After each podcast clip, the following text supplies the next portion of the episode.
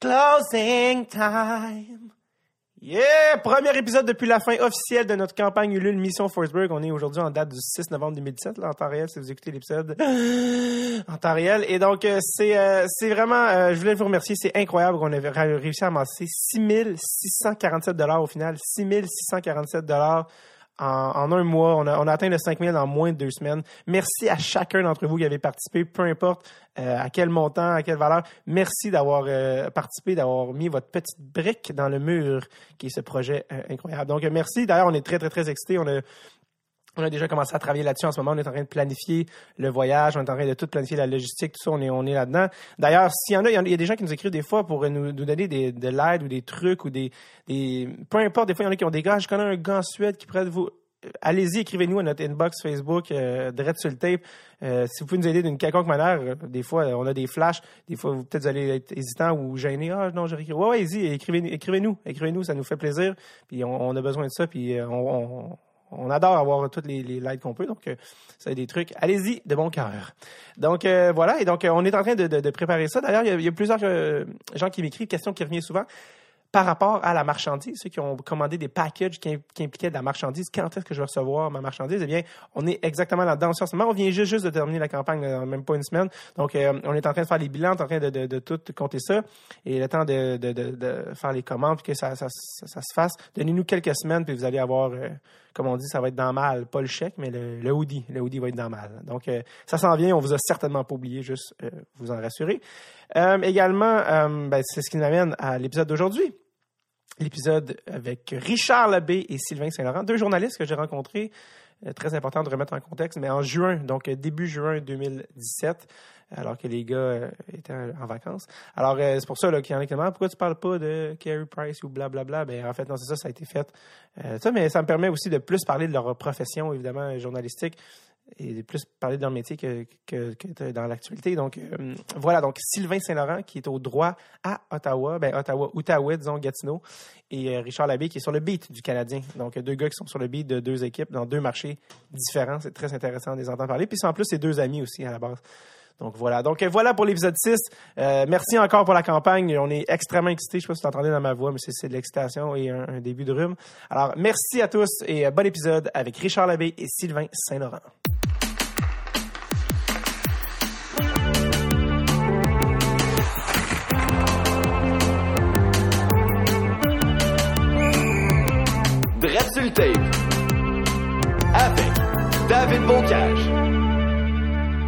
Yes, Richard Labbé, Sylvain Saint-Laurent, merci d'être là. Merci de, l'invitation. Au plaisir. C'est, euh, en fait, ça, j'ai rencontré Sylvain au, euh, au Festival Transistor, la radio numérique à Gatineau. Il était venu euh, assister au premier enregistrement devant le public, euh, le seul en- à date qu'on a fait devant le public. On va en faire cet été au ZooFest euh, avec Alexandre Picard. Puis on- merci d'ailleurs pour l'article, le bel article que tu as fait. euh, de- Ben écoute, on cherche toujours des façons originales de, de- de parler d'autres choses que des buts puis des mentions d'aide puis des limites de punition. Fait que ça se prêtait bien, je trouvais. Ouais, ça, c'était le fun. Mais justement, en fait, Richard, euh, toi qui couvres le Canadien euh, Mhm. à l'année, et Sylvain, pour ceux qui connaissent moins, peut-être du Québec, tu couvres les sénateurs à l'année aussi Oui. pour le droit qui est le penchant. C'est le quotidien francophone des, des, des gens d'Ottawa puis de Gatineau. Ça, qui est en fond de la même, euh, pas, je vais pas dire compagnie, mais qui est la presse. là. Même Euh, famille, on va dire ouais, ça c'est comme ça. ça. Famille élargie. Oui, exactement. Euh, je trouve ça vraiment intéressant de recevoir deux gars qui couvrent les équipes de hockey professionnel, mais deux équipes différentes dans des marchés différents. Euh, toi, justement, Sylvain, tu m'en avais parlé, tu disais que ça serait le fun qu'on fasse avec Richard, justement, parce qu'on n'a pas la même. euh, Ben, c'est parce qu'on on se connaît depuis longtemps aussi, puis on a fait bien des choses ensemble. Je veux dire, je, pensais en, en m'en venant aujourd'hui sur la route, puis on s'est rencontrés pas à cause du hockey, mais à cause de la Ligue canadienne de football. OK? C'est vrai. Je- J'avais oublié. T'as un lourd passé. Oui, T'as un c'est lourd passé, Richard. Mais moi, j'ai pas oublié parce que, écoute, c'était les, les Renegades d'Ottawa. Oui. Ma première équipe professionnelle que je couvrais. Comment l'oublier? Ben, c'est ça, c'est inoubliable. puis quand les, les gens de Montréal arrivaient, puis Richard venait avec les Alouettes, tout de suite, ça a cliqué. Puis depuis ce temps-là, ben, écoute, on, on a toujours autant de plaisir à se revoir. Et là, maintenant que t'en parles, ça me revient. On avait un, un running gag, euh, Sylvain et moi, à chaque fois qu'on se voyait. Il y avait un joueur à l'époque, euh, écoute, là, il n'y a, pas grand... Allez goo- googler ça parce qu'il y a personne qui s'en souvient sur nous autres, qui s'appelait Donny Montana. Ok. Je sais pas pourquoi j'ai toujours accroché ce gars-là, possiblement à cause de son nom de famille, euh, qui, qui, qui- qui a rien à voir avec Joe, malheureusement pour, Ouais. pour lui. Mais c'est un, un type euh, euh, sympathique qui s'était promené quand même dans la Ligue canadienne de football. Puis euh, je sais pas pourquoi, on se demandait toujours mutuellement des nouvelles de, de Donny Montana quand on se voyait. On a 4-5 running gags comme ça, ils vont venir un moment dans l'enregistrement, je certain. et, on, et on le salue. Même pas Dennis Denis. Ben, c'est un gars québécois, c'est un gars de... Si je me souviens tu bien. en plus? Oui. Tabarouette. Wow.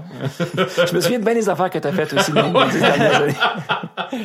Ça, je suis pas sûr que je veux tout le savoir. En tout cas, Euh, toi, tu, tu couvres les sénateurs, puis tu me parlais un petit peu euh, comment, tu sais, après, après une game, euh, tu rentres dans le vestiaire, puis euh, ben, il n'y a pas vraiment tant de personnes qui. c'est pas du tout, c'est beaucoup plus tranquille, vous avez accès aux joueurs. À quel point c'est différent, euh, tu sais, vous- les deux, vous couvrez une, une équipe de la Ligue nationale, à quel point c'est différent dans ce que vous dealez à chaque jour? Ben c'est- ça, c'est carrément c'est la, la différence est toute là, c'est la même la même le même sport, la même ligue, euh, le même calibre de jeu, mais tout est dans le marché médiatique. là. Moi, il y a des jours où je peux rentrer après une, une pratique de sénateur dans le vestiaire, puis on est cinq ou six journalistes, c'est beau. Ça arrive combien souvent à Montréal, puis il y a cinq ou six personnes? Je me souviens Il y a pas de, plus- me souviens pas de la dernière fois.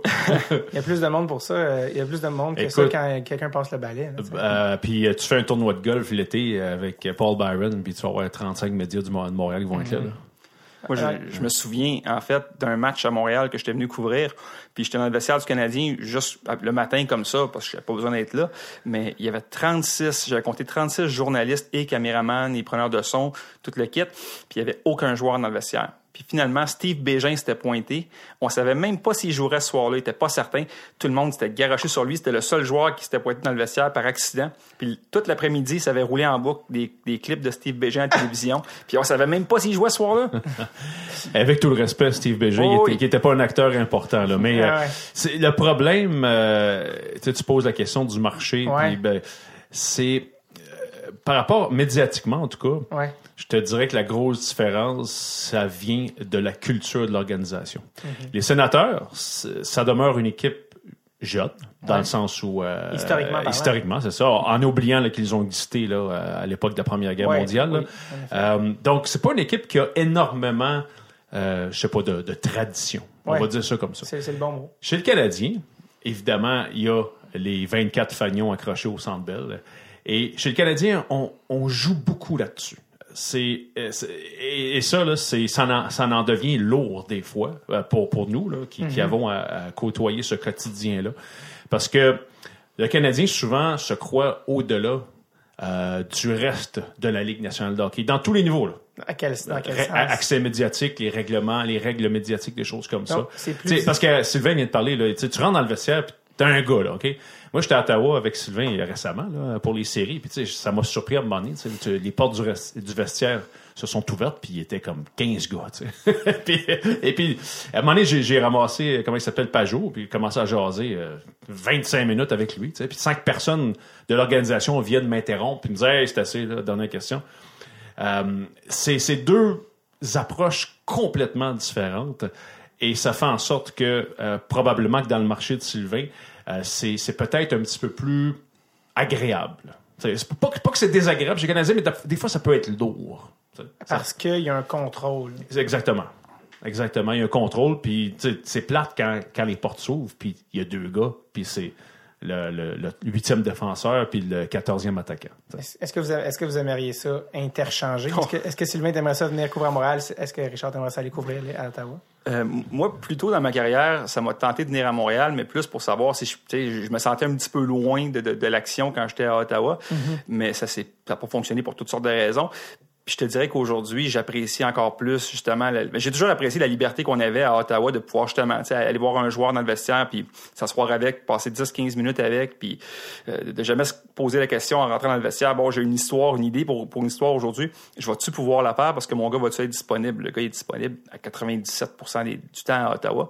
Fait que non, aujourd'hui, je changerais pas du tout, du tout avec euh, les, les gens de Montréal. Moi, je changerais pour Los Angeles, mais pour des raisons climatiques.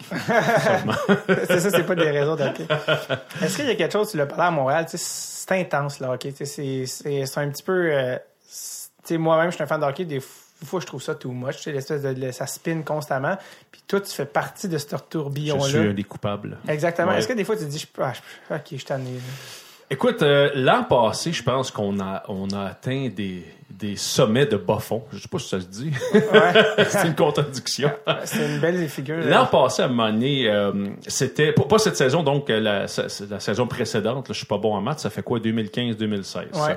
En 2015-2016, c'était quoi la grosse histoire? C'était le genou de Carey Price. OK, ça, là, à, à partir du moment où il s'est blessé euh, le 25 novembre, jusqu'à la fin de l'année, parce qu'on l'a plus jamais revu, ça a été un feuilleton. Ça a été, là, c'était fou. Puis à un moment donné, c'était tellement fou que il allait, euh, je sais pas, je pense à la euh, fin, mi-février, à un moment donné, s'est- mis à, à aller faire des, des- des tours de patinoire en tracksuit. Ouais. Et là, on avait. Puis là, je veux pas blâmer personne. C'est juste, c'est juste comme ça. Mais on avait des collègues qui faisaient le pied de grue à brossard à partir de 8 heures le matin, des Kodak, des, des photographes, n'importe quoi, pour prendre des photos de Carrie en tracksuit. Et à un moment donné, moi, j'étais en congé. Et là, je reçois un- des alertes sur mon cellulaire. Mais, ça commence à buzzer mon cellulaire, ça arrête pas. Je dis, tabarouette, il se passe quelque chose de gros. Gros échange. Là, c'est du monde qui me cherchait. Hey, comment ça que t'es pas à brassard? Comment ça que t'es pas à brassard? Là, écoute, j'étais dans mon char, j'ai failli prendre le champ, failli faire un accident. Là, je m'immobilise. Euh, Carey Price, a mis ses gants. OK? Qu'est-ce que tu veux dire, il a mis ses gants? Non, il, il- il patine avec son tracksuit, puis il a son bloqueur, puis sa mythe. OK? Puis là, tu veux que je fasse quoi? Non, non, mais il a mis ses gants! Et là, j'avais du monde sur mon téléphone qui est en train de me, me dire que c'était énorme. Et puis, écoute, les réseaux de télé 24 heures en continu, euh, Twitter a failli exploser. Carey Price avait mis ses gants. Écoute, et, et dans, dans des moments comme ceux-là, honnêtement, là, moi, je prends une grosse respiration, là, puis je me dis, OK, là, là, on capote. Là, là, là on est en train là, de sérieusement capoter. Et, tu sais, je comprends, je comprends le Canadien, je comprends l'importance, je comprends ce que ça veut dire pour la ville, je, comprends tout ça, là, je le sais. Là. Mais à un moment donné, là, quand t'arrêtes tout, là, parce que Carey Price a mis ses gants, là, là, là, C'est- on, c'est peut-être, on est peut-être allé un peu loin. c'est pas Est-ce que des fois, parce que tu sais, on baigne là-dedans à l'année, surtout toi, là, tu sais, puis en plus, t'es avec les médias sociaux maintenant, t'interagis avec les gens, puis le contact. euh, C'est pas déprimant à un moment donné, tout ça? Tu dis pas comme là, Ben, les médias sociaux euh, vont euh, contribuer à l'enflure de, de tout ça. de tout ça. D'ailleurs, Carey Price et, et Tracksuit, écoute, il y avait du monde qui se déplaçait à chaque jour, qui était même pas dans les médias. Là. À un moment donné, il y avait une fille, là, c'est une, une partisane, j'ai oublié son nom. À chaque matin, à- je pense qu'elle arrivait à 7 heures pour prendre des photos, la- les premières photos de Carey en tracksuit. Puis, ah, ah, je pense que là, il a tourné à droite, puis ça a l'air d'aller mieux son genou un matin. C'était rendu ça. Là. On, Et là- était, on était rendu là-dedans. là. Puis, les médias sociaux aident pas à ça. Toi, toi, en tant que journaliste, là, pour euh, la presse, en tant que. Ce qui se veut, là, ça fait une source là, d'information fiable. Comment tu fais pour. Comment vous faites, en fait, peu importe, pour pas tomber dans la maladie mentale? C'est très difficile de pas être malade mental, effectivement, après Parce quelques que- épisodes. Parce que, tu sais, la ligne est mince. Vous êtes, on- vous êtes des passionnés de sport, vous couvrez, vous vous adressez à des passionnés de sport. Euh, des fois, ils en veulent plus. C'est où la ligne? Euh, justement, tu sais, des fois, là, comme tu l'as dit, des fois, il n'y a rien à dire. Il n'y a rien à dire aujourd'hui. Il n'y a rien à couvrir. Qu'est-ce qu'est-ce- qu'est-ce que tu fais? Tu peux pas sauter une journée. Faut que- Mais c'est quoi?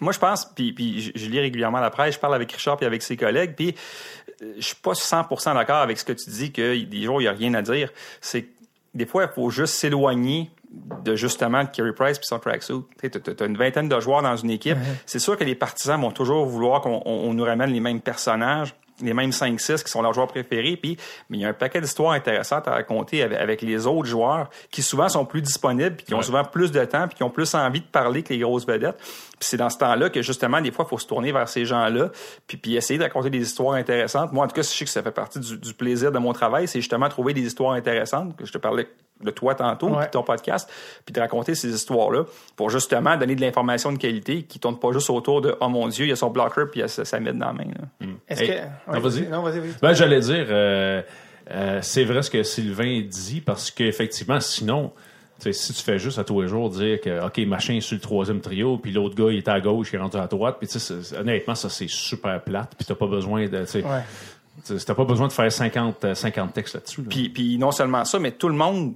qui, qui, qui, qui- qui a un compte Twitter ou un- une page Facebook ou une émission de radio euh, peut commencer à, à- à débattre sur les mêmes sujets, dans le fond. Si tu as, la chance d'avoir accès au vestiaire, de voyager avec l'équipe, de voir ce qui se passe, ben justement, je pense que ta responsabilité, en quelque part, c'est d'aller au-delà de ça, puis de raconter des histoires différentes un petit peu. A souvent, c'est vrai ce que tu dis, euh, Sylvain, souvent aussi, tu vas voir des gars, mettons, qui. Tu vas t'asseoir avec des gars qui vont. Tu sais, que, dont tu ne soupçonnes peut-être pas euh, un, un sujet d'intérêt. Puis moi, tu sais, à un moment donné, je me souviens, j'étais à Chicago pour les. euh, je pense que c'était en début de saison avec les Blackhawks. Et puis, tu sais, évidemment, les Blackhawks, c'est Kane, c'est Taves, c'est, il y en a de la vedette là, au, au pouce Ouais. carré dans ce vestiaire-là. Puis, je sais même pas comment ça se fait. Mais à un moment donné, je me suis retrouvé assis avec le gardien de but réserviste dont le nom m'échappe, Sylvain et moi, Scott Darling. qui était, non, qui était avec les Flyers de Philadelphie en finale. Rory Emery. Non. Michael euh, Layton? Lay- Layton, c'est ça. Ah ouais, Michael. Je commence à jaser avec Layton. Je sais même pas pourquoi. Et là, il commence à me raconter. euh, Je sais pas, tu sais, genre, je, dis, ah, puis euh, comment ça va ces temps-ci? Ouf. Ça a été difficile cet été. Ah oui, comment ça? Puis là, il commence à me raconter. Un, il, a- il a failli- il avait failli mourir cet été-là. Il avait été victime d'une infection. Il était genre à Disneyland avec sa famille. Il a été pris d'une infection virale super rare, transféré à l'urgence. Écoute, une histoire, là, complètement là, renversante. Puis là, il me commence à me dire ça. Puis son, je pense qu'il revenait de la KHL, je me trompe pas. En tout cas, alors, euh, tu sais, j'étais arrivé là avec, bon, qu'est-ce que je vais faire aujourd'hui? Puis là, je m'assois avec ce gardien de but-là qui, je pense, était, je pense qu'il était le troisième gardien. Je pense, je pense, pas, je pense même pas qu'il était Ouais, le deuxième. ça. Puis d'après toi, là, ça faisait combien de temps qu'il rêvait de compter cette histoire-là à la première personne qui disait Hey, comment ça va? Comment ça? Ouais, probablement. Ouais, t'as probablement raison. Alors, des fois, il y a des hasards comme Ouais, ça ouais. que tu ne peux pas prévoir. Absolument. Euh, vous êtes, euh, tu sais, justement, dans le milieu journalistique, est-ce que c'est un peu toujours la course à l'histoire, trouver l'histoire? Y a-t-il quelque chose aussi, qui- c'est ça un peu la quête euh, incessante de Ben, trouver la, la story? euh, Ça, ça, ben, ça l'est toujours. Euh, en fait, c'est- que maintenant, c'est, je te dirais, la, la, la- la quête à l'intérêt, dans le sens où il faut que ce soit intéressant. Sais, On vient d'en parler. Il ne faut pas que ce soit Ah, machin, il jouait à gauche hier, puis aujourd'hui, il va jouer à droite. Que est-ce que tu es obligé de parler tout le temps des Canadiens dans tes articles? Non, mais... T'as- non, euh, t'as pas de compte à rendre non, non, à non, ce niveau-là? non, non, non. Je peux, je peux, euh, je peux décider aujourd'hui que j'écris pas du tout là-dessus, puis ça, ça, ça va être bien correct. Mais c'est sûr que dans la saison en tant que telle, c'est, ça va être le sujet principal.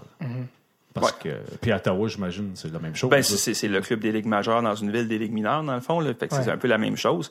Mais tu sais, tu parles de la quête à l'histoire. Euh, il y a- il y a 10-15 ans, avant l'arrivée des, des réseaux sociaux, je pense que c'était plus vrai.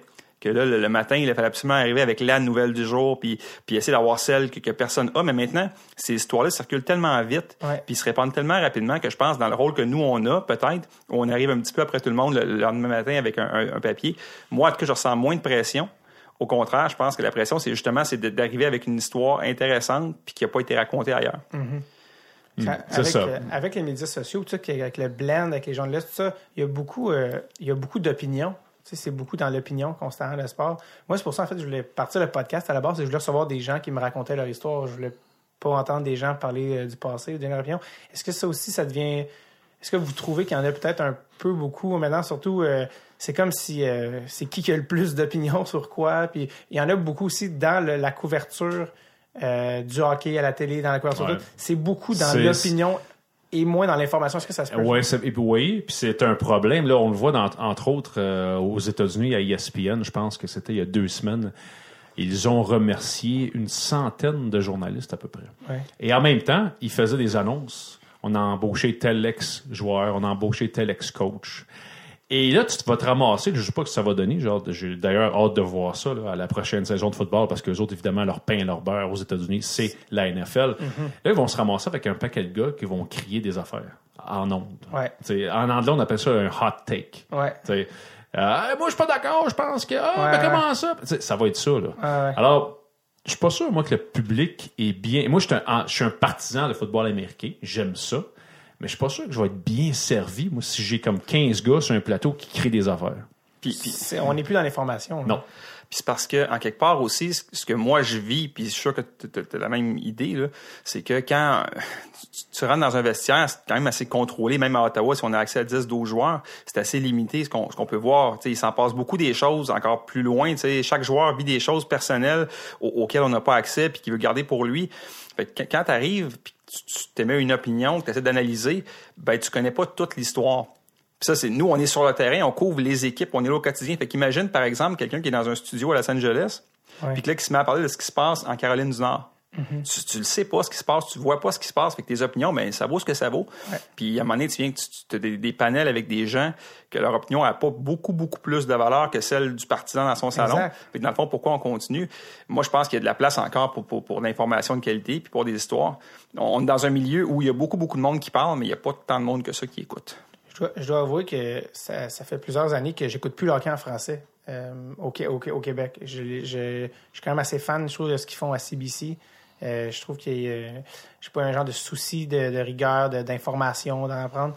Euh, pourquoi, pourquoi euh, dans la couverture du hockey au Québec, je sens qu'il y a plus un relâchement là-dessus? Est-ce que, Je est-ce- sais pas, c'est une bonne question, ça. pourquoi est-ce qu'on privilégie des personnalités sportives C'est une très bonne par-dessus question. des journalistes? Est-ce que, est-ce que vous, les journalistes, ça vous énerve de voir ça? C'est quoi, c'est quoi votre point de vue par rapport à Ben ça? moi, j'aimerais ça voir plus de mes collègues. Entre autres, euh, pour ne pas nommer, mais on va le nommer pareil, là, du côté de TVA Sport, ils ont- si, si eux autres regardent dans leurs cours, euh, ils ont de très bons journalistes là, Mhm. euh, qui, qui travaillent qui, qui travaillent au Journal de Montréal, par exemple, qui pourraient passer Ouais. sur les panels là-bas.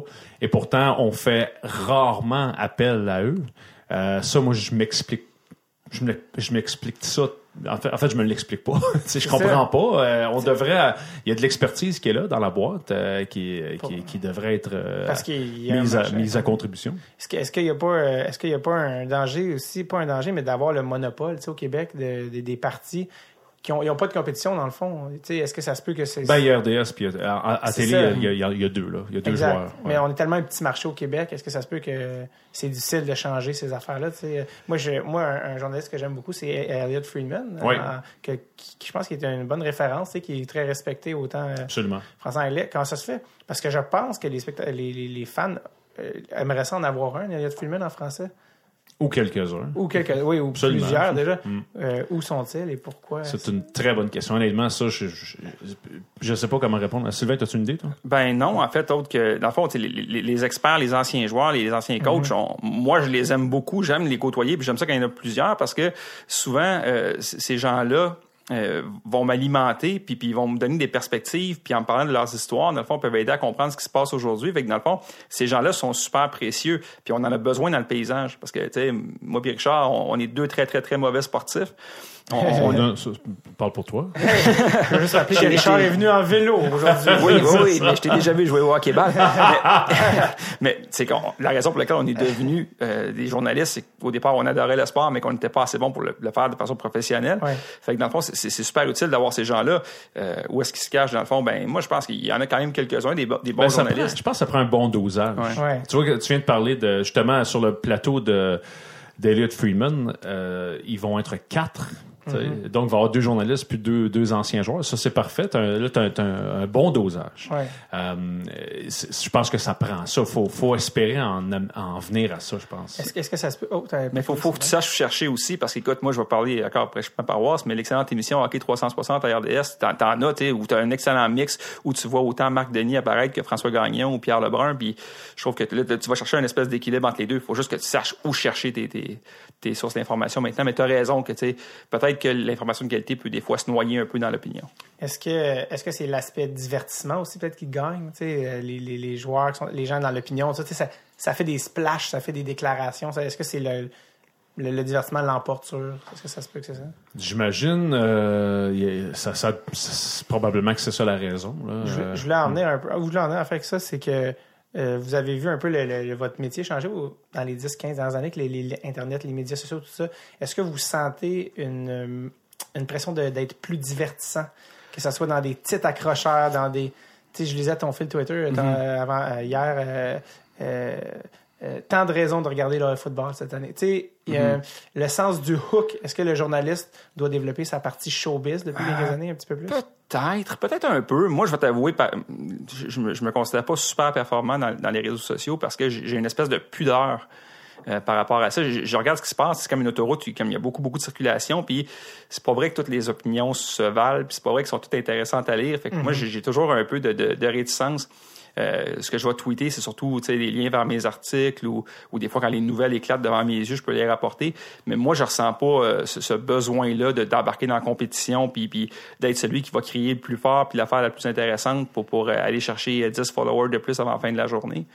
Je pense que tu es pas mal comme ça. toi Ouais, aussi. non, moi non plus, je, je vois pas l'intérêt vraiment de, de, de tenter de faire un coup d'éclat avec euh, tu sais, quelque chose pour accrocher seulement pour le, le, le plaisir, si on veut, d'accrocher. Non, je vais. Puis on n'a pas non plus. euh, au droit, je suis sûr que vous n'avez pas cette pression-là. À la presse, on n'a pas non plus cette pression-là. Alors, De- de, de, de sortir des affaires juste pour dire ah ça va accrocher. Ouais, ça ouais. va. À un moment donné, je me suis dit, on faisait des blagues à la presse parce que maintenant on a des euh, avec l'application tablette, on a des statistiques qui sont très, très avancées. Tu sais, tu peux savoir là, le temps de lecture passé sur un texte, des choses comme ça. Puis à un moment donné, euh, euh, il y a notre boss à la presse qui nous avait expliqué au sport, qui nous avait expliqué que à la blague, bon ben là, là, le, le- ce qui sort, là, le- ce qui score, là, c'est Piqué Souban. Fait qu'arrangez-vous, arrangez-vous pour mettre Piqué Souban dans chacun de votre, votre titre. Ouais, mettons, les Alouettes l'emportent euh, avec Piqué Souban dans les estrades. Mettons, tu sais.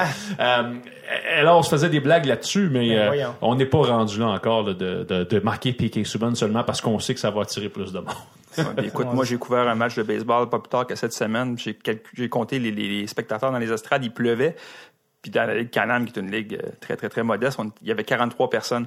Fait que je me suis pas senti Ottawa, du tout... ça? Ouais, c'est ça. Fait que je me suis pas senti du tout, du tout coupable le lendemain d'écrire qu'il y avait eu une défaite devant 43 spectateurs, puis de, de, de débattre, puis en fait pas débattre, mais plutôt d'expliquer, puis m'allonger sur le sujet. J'ai écrit un très, très long texte sur un match qui intéressait personne. ben, 43 personnes. Il faut juste Marc Piquet Souban. C'est ça exactement. Ça. Ou Eugénie Bouchard. Suis Ouais. fait, je fait dire que ce sont les deux noms euh, qui sont les plus... euh, Mais Ça prend pas un- une application pour savoir ça. C'est deux noms tellement. euh, Je sais tellement pas. vendeurs. Puis justement, dans, dans la, la continuité des médias sociaux, puis tu sais, maintenant avec les. Ça, ça a comme. Ça a pullulé, si on veut, sur- dans les dernières années, les sites de rumeurs, les sites de. Ah, ça, c'est ça, c'est dangereux. Comment ça a changé Ben, votre métier? c'est dangereux parce que là, euh, souvent, euh, probablement, il faut vérifier, puis revérifier, puis contre-vérifier. Ça, ça, c'est, la première chose. C'est entre autres avec Twitter, qui est très, très... euh, qui peut être très malsain pour ça. Ça m'est arrivé, moi, à un moment donné, je pense qu'il y a 3-4 ans, euh, c'était ça la date limite des échanges. Là? En tout cas, à un moment donné, tu sais, il y a des périodes dans l'année où il y y a une prolifération Ouais. de faux comptes. Ouais. Puis à un moment donné, il y a quelqu'un, qui- il y a un faux, euh, je sais pas, là, un, un faux collègue là, qui avait tweeté, euh, je sais pas trop, euh, genre tel gars va être échangé euh, d'ici tant de temps. Puis là, j'ai retweeté sans regarder que c'était un faux compte. Alors là, dans trois minutes, euh, écoute, j'ai reçu 60 messages. Hey, c'est faux, c'est pas vrai, c'est pas vrai. Puis là, j'ai regardé le gars, puis effectivement, c'était un imbécile qui s'était monté une fausse photo, puis tout ça.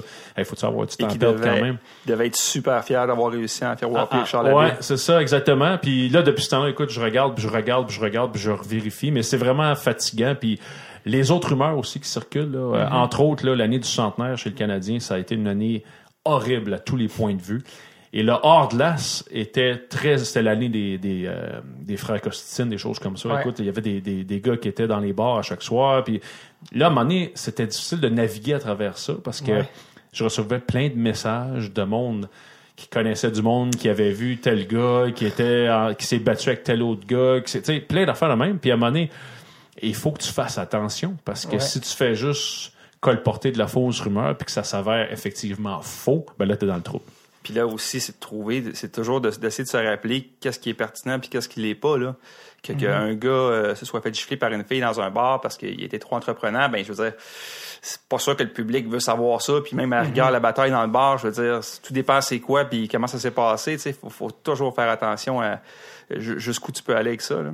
Les, les, les, les- il y a des sites maintenant qui, c'est- qui ne fonctionnent que sur aller chercher des clics. tu sais. C'est- par ça que je voulais dire, est-ce que vous êtes en compétition contre Non, ça? tu sais? non, pas du tout. À savoir qui va qui va Pas du tout. Ben non. Ben non, parce qu'on n'est pas du tout dans. On, on- c'est pas la même raison d'être. Mhm.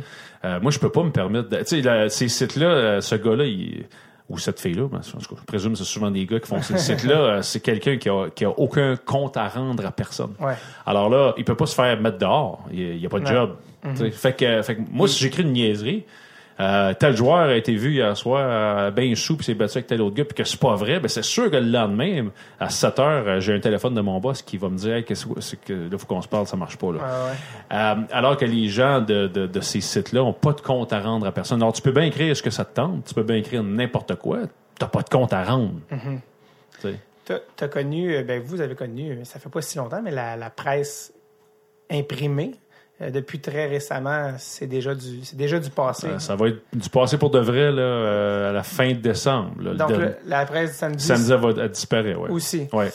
Euh, avec ça, avec l'imprimé qui est terminé, l'Internet, les médias sociaux, tout ça, l'évolution de votre. Comment vous voyez le futur de votre profession de journaliste? Ben là, il y a des efforts qui sont faits, là, entre autres, ça a commencé avec la presse, puis, puis nous aussi, là, on, on emboîte le pas pour essayer de garder, euh, pas, se débarrasser complètement du modèle qui est d'avoir arrivé avec une information qui est réfléchie, qui est, qui est mâchée, puis qui est digérée comme il faut, euh, euh, à une heure fixe dans la journée. J'espère qu'il va rester de la place pour ça. Euh, des fois, j'ai l'impression que la demande est, moins grande pour ça qu'elle a été, ou en tout cas que l'appétit du- d'un public plus jeune est, moins grande pour ça. J'espère qu'on va pas juste parce que là, les, les gens, ils veulent beaucoup, beaucoup d'instantané, puis ils veulent réagir tout de suite. Euh, J'espère que qu'il n'y aura pas juste de la place juste pour ça, parce que c'est pas vrai que toutes les histoires se racontent en 140 caractères Non, ou moins. Ça, c'est vrai. Puis nous autres, euh, on tente beaucoup. D'ailleurs, à la presse, on a un nouveau directeur des sports que tu connais bien, Jean-François Bégin. Mm-hmm. Ben, un nouveau, euh, ex-nouveau, là. Il était, il l'a été, puis il l'est redevenu. Puis lui, c'est des choses quand même, puis je pense que c'est une bonne façon de faire, de ramener, d'insister le plus possible sur l'histoire, raconter une histoire. Ouais. Et euh, à chaque fois qu'on le fait, on le fait assez souvent cette année. Et à chaque fois qu'on le fait, euh, c'est souvent couronné de succès. Il y a beaucoup de, de bons commentaires. Tu sais, c'est vrai ce que tu dis. On vit, euh, Sylvain, effectivement, dans un monde d'instantané. Mais ce qu'on voit aussi, c'est que les gens aiment une bonne histoire. Même si ça va te prendre cinq minutes pour l'aller au lieu Ouais. de cinq secondes. là. Euh, ce qu'on s'est rendu compte, nous autres, c'est que les gens aiment une bonne histoire bien racontée. Et puis je pense que c'est un, c'est quelque chose, euh, c'est une avenue, je pense, à, à- à ne pas négliger. Je, je, je suis absolument d'accord. Je pense que c'est ça aussi qui fait que les gens, je pense, écoutent le podcast et pour entendre les gens raconter leur propre histoire. Puis je pense que ça, ça, ça démontre qu'il y, a- il y a encore, je pense, de la place pour la longue forme. Euh, des- des- des- un petit peu plus profond. Comment vous pensez que ça va se euh, évoluer le métier dans le sens avec la fin de l'imprimé, quelle forme ça va prendre? Euh, les, textes, c'est quoi l'avenir? Ben, je pense qu'il y a beaucoup de groupes de presse qui planchent très fort présentement pour trouver un modèle, euh, une application téléphonique qui aurait euh, bien de l'allure. Il y en a beaucoup qui l'ont fait, mais je pense qu'il n'y a pas personne qui a trouvé la formule magique encore. Et j'ai entendu beaucoup de choses en coulisses présentement où il y a beaucoup de groupes de presse qui mettent beaucoup d'efforts pour tenter de trouver quelque chose euh, qui, qui, qui serait agréable à lire sur ton téléphone. Alors, je pense que ça, ça s'en va beaucoup vers ça. Je pense que la tablette, euh, récemment, on vient d'entendre parler qu'il y a une nouvelle tablette qui va envahir le marché, qui va être, semble-t-il, euh, la Cadillac des tablettes. Là. Oh. Euh, J'ai hâte de voir ça, ça va être intéressant. Ça- on s'en va vers ça, je pense, beaucoup. Moi, au début, je vais t'avouer, moi, je je suis vieux, j'ai 46 ans. Moi, j'ai quand ma presse papier a disparu, je, trouve ça bien plate. Ouais. Mais j'ai appris beaucoup à, à lire sur la tablette. J'ai appris à aimer ça. Et téléphone, j'aime ça aussi, mais j'ai encore un peu de misère avec le téléphone quand même. Petit, plus petit. Ouais. Mais moi, j'ai eu le même. Moi, j'ai eu un coup de foudre, au contraire, pour la Presse Plus quand c'est sorti. Ça m'a fait acheter un iPad. Puis j'avais tellement hâte que, que, que les plus petits journaux comme le nôtre se mettent au diapason. Puis tu vois, aujourd'hui, je trouve ça extraordinaire parce que le matin, je me lève. Puis je, me lève, je débranche la tablette de mon lit qui est rechargée.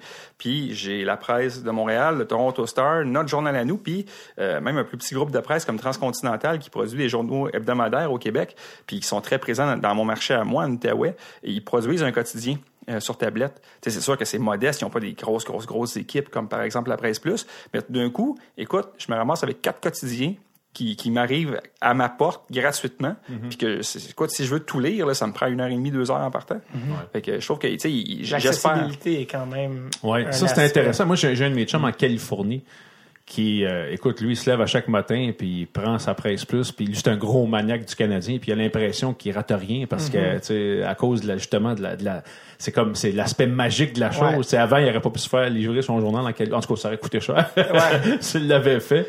Mais là, ça c'est livré à sa porte. Ouais. Puis il faut, tu sais, faut pas se décourager parce que c'est vrai, des fois, ça peut être frustrant. Écoute, moi, je me souviens, entre autres, là, en début de saison, quand les, les- il y a eu le fameux match devant 12 000 personnes à Ottawa entre les Coyotes puis les sénateurs le mardi, là, évidemment, ça frappe l'imaginaire.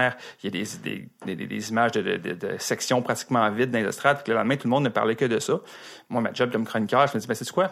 Ça s'explique, là. Il y a des façons de l'expliquer. Fait que j'ai passé ma journée à réfléchir à ça, puis à parler à des gens, puis à tester des théories, à en éliminer quelques-unes. Puis le lendemain, j'arrive avec une chronique de 800 mots bien, bien fouillée. Voici pourquoi c'est mal parti. Puis là, le journal partage ça sur Facebook. Je laisse une coupe d'heure passer, je vais voir les commentaires, puis la liste de commentaires, je me dis, il y a personne qui a lu ma chronique. Les, les, gens voulaient juste voir un titre accrocheur puis lancer leurs opinions parce que c'est beaucoup ça aussi les réseaux sociaux.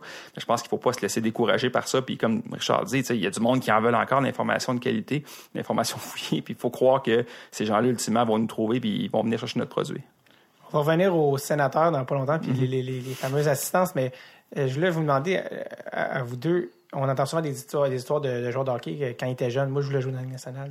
Est-ce que vous, quand vous étiez jeune, vous, vous, vous, avez, vous vouliez être journaliste sportif? C'était-tu un rêve? En fait, moi, je voulais être euh, receveur de passe pour les Cowboys de Dallas. J'ai échoué lamentablement. Après ça, je voulais être guitariste pour euh, Kiss. Ça aussi, j'ai échoué. Alors, c'était mon troisième choix. une chance que ça a pas marché. Une chance ça a fonctionné. Puis que... oui, je sais pas que j'aurais fait. C'était quoi le quatrième? je sais pas, je n'avais plus. Danseur. non, moi, moi, écoute, moi, j'avais, j'avais une porte de sortie. J'ai été un, un... j'ai toujours été le moins bon joueur de hockey dans l'équipe du plus haut niveau quand j'étais mm -hmm. jeune. Là. Fait que assez rapidement. C'était le 13e attaquant. Là. Exactement. Ouais. Dans une équipe qui en comptait neuf. Mais j'ai compris assez vite. En fond, tu le sais sans le savoir quand tu as 12-13 ans puis tu vois les gars à, à côté de toi qui, qui, ont un potentiel que, que je ne montrais pas. Mais en même temps, j'étais le, le, le, gars bizarre qui cadrait pas dans un vestiaire de hockey parce que je parlais de politique à 13 ans, 14 ans puis parce que j'étais le gars qui aimait ça composer. La, la journée de composition écrite au secondaire, moi, je tripais. Quand tout le monde, personne aimait ça à part moi. Je me suis rendu compte que c'était une avenue pour moi. Puis j'ai vraiment rapidement tout mis mes œufs dans ce panier-là.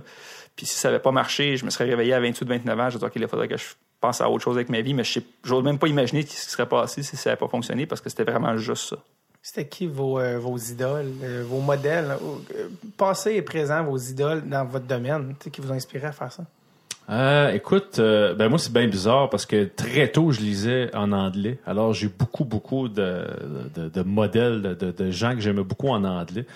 Euh, en français évidemment. Moi c'était en fait celui que j'adorais lire, c'était euh, le regretté, très regretté Robert Duguay. Euh, je sais pas si tu te souviens de lui, oh, Sylvain. Ben oui, souviens, Toi, tu te souviens peut-être pour... Robert euh, Ouais, mal malheureusement... Nous pour quel journal? Pour la presse. Okay. Mais malheureusement, il est décédé euh, il y a quoi, là, presque une vingtaine d'années déjà. Moi, j'ai 28. T'as 28. Ouais. Écoute, c'était un, un, monsieur qui avait une plume poétique et qui écrivait sur le... Souvent, beaucoup sur le football américain, de temps en temps sur le, le hockey.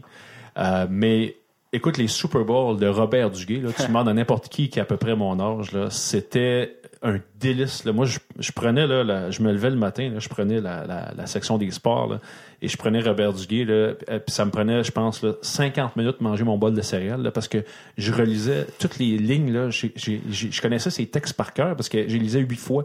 C'était tellement bien écrit, c'était tellement... C'était ludique. Tu sais, il comprenait, Robert Duguay, que regarde, c'est du sport, c'est de c'est, c'est du divertissement. Mm-hmm. Et euh, ça, moi, ça me, ça, ça, puis il y avait une plume absolument fabuleuse en plus de ça. Puis t'as fait ça aussi quand quand t'es allé au Super Bowl, t'as une quoi, t'as eu 7 ou 8 11 fois, je 11 fois. Écoute, moi je me souviens, écoute, euh, t'es, t'es à peine plus vieux que moi, mais je suis assez pour que justement, j'étais pas encore journaliste sportif, puis je te lisais, puis t'avais un petit peu de ça aussi là. Ben écoute, bien humblement, j'essayais oh, d'arriver à la cheville du maître, mais c'était, euh, il y en aura juste un honnêtement honnêtement. Et Régent Tremblay, moi j'aimais bien Régent euh, quand il était à la presse en particulier. Euh, Régent était un, un raconteur mm -hmm. et j'aimais bien lire Régent également. Euh, et euh, du côté américain, il y a des gars comme Peter King que j'aimais beaucoup à Sports Illustrated entre autres sur la NFL. Euh, donc, moi, c'est pas mal ça. Toi, c'était qui, Sylvain? Écoute, moi, moi mon, mon père était imprimeur. Il est sur le point de prendre sa retraite, là, mais pendant toute sa carrière, il a imprimé le, le Journal de Montréal. Fait que c'était le journal qui rentrait sur la table de la maison à Laval. Fait que moi, je vais t'avouer, euh, Bertrand Raymond, mm -hmm. puis, euh, puis, puis Marc, j'admirais Marc Defoy sur le beat du Canadien. Depuis, je pense que j'avais 7 ou 8 ans quand il a commencé. Fait que ça a été, ça a été pas mal les, les, les deux, avec Marc Lachapelle qui faisait du hockey junior, parce que j'étais Lavallois, donc dans l'Est de Laval, j'étais ouais. un grand partisan du Titan. Écoute, si tu veux partir là-dessus. Il n'y a pas là. eu les voisins aussi? Ça, c'était Marie Ouais, mais, mais j'étais ouais, un petit peu jeune ouais, pour les voisins. Les Titans, c'était. Euh, c'est dans le temps de Bob Hartley, ça? ou, euh? Euh, oui, Ouais. Bob Hartley, que, que j'aimais beaucoup comme coach, puis j'ai eu du plaisir à le côtoyer dans le monde des Ouais. médias aussi. D'ailleurs, j'ai tellement hâte au jour où il va mettre un terme à sa carrière de coach pour qu'il revienne nous divertir dans les médias. Ouais. Mais oui, écoute, écoute Bob Hartley, puis euh, les, les joueurs en tant que tel, on a eu des joueurs extraordinaires à Laval que, que j'allais voir quand j'étais petit, mais, mais ça a été ces gars-là, là, Marc Lachapelle, Marc Dans le temps du House Pierre of- Durocher. Oui, Pierre Qu'est-ce- Rocher. qu'est-ce Dans le temps du House of Pain, ça. hein? Ouais, j'ai décroché un peu dans ce temps ok, ouais. Qui, euh, qu'est-ce qui fait un, un bon texte sportif? Parce qu'on on sait pas la. C'est un, c'est un style littéraire quand même assez particulier. On parle pas d'un roman, on parle pas d'une nouvelle. C'est vraiment de l'écriture journalistique sportif. Mais vous êtes, comme tu l'as dit, dans le divertissement. Tu sais, Ouais. as la raison pourquoi tu aimais lire ton, les textes puis pourquoi tu es devenu journaliste sportif. C'est parce que Colin, tu étais interpellé, tu étais diverti, tu étais. Comment on écrit un bon texte sportif? Ben, en partant, je pense que la clé, là, il faut qu'il y ait une surprise en quelque part. Tu sais, regarde, euh, dans, on les voit tous les clips des joueurs de hockey à télévision dans les scrums. Puis, puis tu sais, on, on les trouve tous autant ennuyeuses. C'est des entrevues entre les périodes à la télévision. fait, fait que la job, des fois, des fois c'est juste ça que t'as à te mettre sous la dent. Parce que quand il y a beaucoup de journalistes dans le vestiaire, encore plus à Montréal que, que à Ottawa, des fois, c'est tout ce que tu peux avoir. Fait que c'est de réussir des fois à, à- à aller chercher quelque chose dans, dans ce que le joueur a dit qui est peut-être passé inaperçu, mais que toi, tu as remarqué parce que tu écoutais. Puis que tu vas réussir à développer quelque chose su- su- là- là-dessus. Fait que je pense qu'au départ, là, il faut qu'il y ait une espèce de, de surprise. Il faut que tu ailles là où les gens t'attendent pas. OK. Hmm, Ça prend, oui, ça. Et euh, je, ben, je pense, si on parle de l'écrit, c'est, Ouais. moi, je- pour moi, c'est vraiment euh, la qualité. euh, bien raconter une histoire, pour moi, ça va jamais se démoder. Ça va jamais être plate. Ça va jamais être Pas assez. pas pertinent. Ça va toujours être, euh, pour moi, une grande qualité. Quelqu'un qui est capable de bien raconter une histoire. Là. Un jeune, un jeune qui nous écoute en ce moment, puis qui se dit, euh, tu sais, un jeune passionné de sport, un adolescent qui nous écoute, qui dit, moi, j'aimerais ça devenir journaliste sportif. Comment, puis il veut savoir comment on fait pour devenir journaliste sportif? Aujourd'hui, ouais, c'est ça. aujourd'hui, c'est pas fait. Je sais pas, c'est une bonne question. Comment Euh, tu commences, comment tu commences, tu sais? Puis euh, comment tu, euh, ouais, tu te rends là, tu sais? Je pense que, tu vois, dans les plus jeunes collègues qu'on a, euh, la plupart commencent avec en se faisant des genre des blogs maison, euh, des choses comme ça. Tu sais, un peu ce que nous on faisait à l'époque, c'était, une- je sais pas si ça existe, ben, pu exister. Ben gros, les journaux étudiants, je sais pas s'il y en a encore beaucoup. La radio communautaire, la Ouais, télé communautaire. Ben là, maintenant, les, les gens ont les moyens de faire des choses comme ça maintenant, puis Ouais. de, de se mettre Ouais. en, en ligne eux-mêmes. Je pense que c'est beaucoup ça. Moi, j'en ai beaucoup de jeunes qui m'écrivent puis qui m'envoient des textes Ah euh, des, sur des, des sites maison. Euh, ok, regarde ça, j'ai fait un texte sur telle affaire puis m'envoient ça des gars de 15 ans. J'en ai rencontré au salon du livre l'autre fois, ben, l'autre fois au, prin- euh, au printemps. Voyons, à l'automne, voilà. Et euh, des, des kids de 13-14 ans qui, qui aiment écrire puis qui se font des, leur, leur propre site. Et puis, je pense que ça, c'est une bonne façon de commencer. Nous, encore une fois, là, euh, je sais pas si ça existe encore beaucoup, mais moi, quand j'étais plus petit, c'était les journaux étudiants. Moi, par- partout où je suis allé, école secondaire, cégep, euh, à l'UCAM avec le avec le, tra- le, le Tradition, ça c'était à Maisonneuve, à l'UCAM, euh, voyons, le Mo- Montréal Campus, voilà, je pense que ça existe encore. Euh, donc, on commençait beaucoup là-dedans, on fait, on, on, on- je te dis, on faisait nos premiers pas comme ça, souvent. Puis un truc, là, c'est vu, vu que tout le monde peut avoir des, des blogs, tu sais, moi ce que je dirais aux, jeunes qui, qui essaient de s'en partir ou faire quelque chose, tout le monde peut écrire sur euh, le Canadien. Tout le monde dans son salon peut écrire un texte d'opinion sur Jonathan Taze. Euh, mais euh, c'est plus difficile d'aller sur le terrain puis de rencontrer des athlètes qui, qui veulent parler. Mais pourtant, il y en a plein des athlètes super intéressants puis, puis qui ont une démarche intéressante puis qui demandent juste ça à parler. Tu sais, as des arénas pleins de, de- de joueurs de hockey midget 3A ou, Ouais. ou même à rigueur junior majeur qui, qui, qui ont pratiquement pas d'attention puis qui en veulent, qui en demandent. Fait que moi, si j'étais un jeune aujourd'hui, ou en tout cas si mon, mon, mon, mon fils voulait faire du journaliste sportif, je dis regarde, viens, on va aller à l'aréna. Puis au lieu de juste d'écrire un texte d'opinion sur euh, chez Weber puis Piquet Souban, regarde, on va trouver un, un des jeunes dans l'équipe qui, qui a une histoire à raconter, puis on va la raconter. Vous, euh, vous côtoyez les, les joueurs, là, qui, euh, ben, tout ça dans le, le système un peu euh, des vedettariats, ça peut être impressionnant, tout ça. Vous, vous, vous côtoyez quotidiennement les joueurs. C'est quoi votre relation avec les joueurs? Tu sais, On, on s'imagine, on repense à l'ancien compte, on pense à Linda Hébert qui se fait lancer un verre d'eau en pleine face votre On a plein d'images un peu loufoques, mais c'est quoi la relation? Euh, puis probablement qu'elle est différente pour les deux aussi, parce que c'est dans deux sphères différentes, la relation avec les joueurs. Ouais, Ouais. mais en même temps, les, les deux, je pense qu'on a fait de la route pas mal. Fait qu'à un moment donné, tu viens que tu tisses des liens. C'est surtout là que les, les liens avec les joueurs euh, se, se tissent, je pense, se développent. Oui. Sauf que c'est plus ce que c'était avant, là, tu- parce que là, tu parles de l'ancien compte, ça, c'est, euh, est-ce que Régent décrivait, c'est l'univers plus des années 70-80, où à l'époque, tu sais, tu, les gars voyageaient ensemble. Tu, tu prenais une bière avec les gars après le match. là. C'était c'était comme ça. Là. Mais ça, journalistiquement parlant, c'est pas malsain. Euh, moi, je me verrais mal faire ça. Euh, j'ai- c'est- Moi, ça m'est arrivé une couple de fois sur la route, que j'étais avec des collègues, puis il y a des joueurs qui arrivent, puis on, on prend une bière, puis on fait juste « Hey, comment ça va? Euh, hey, t'as-tu vu, t'as-tu vu la game de football tantôt? » Tu sais, ça, On va jaser de n'importe quoi, sauf souvent du- de, de hockey. C'est très rare que ça arrive, par contre. Euh, on tente de garder, je te dirais, une certaine Ouais, distance. c'est ça. c'est plus sain à la fois pour eux et pour nous. Oui. Ouais.